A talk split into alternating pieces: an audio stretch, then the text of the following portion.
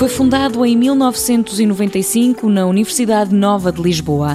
Este instituto dedica-se a desenvolver projetos de investigação na área da música e da dança. De todo tipo de música e dança, portanto, desde a erudita ao popular, ao folclore, ao pop rock, ao jazz, à música das comunidades migrantes. Portanto, o nosso âmbito em termos musicais e de dança é enorme. Salva Castelo Branco, diretora do Instituto de Etnomusicologia, Centro de Estudos em Música e Dança, destaca alguns dos trabalhos em curso. Como, por exemplo, os poderes políticos instrumentalizaram a música e dança, por exemplo, no âmbito do Estado Novo, isso é um dos, dos assuntos sobre os quais se tem trabalhado, o impacto das tecnologias e dos mídias, por exemplo, a indústria fonográfica, a rádio, a televisão, agora a internet. Outra das preocupações do Instituto é de criar um arquivo. Criar uma infraestrutura para preservação do som e também dos registros audiovisuais da dança,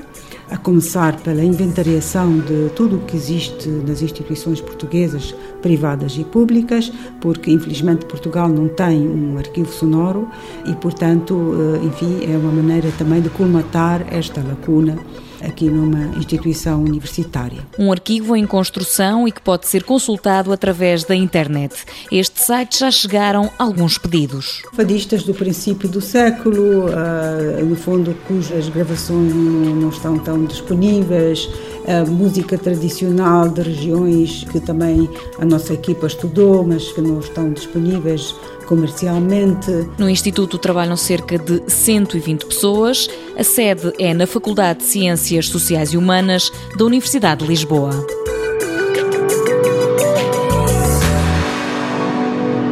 Mundo Novo, um programa do Concurso Nacional de Inovação BSTSF.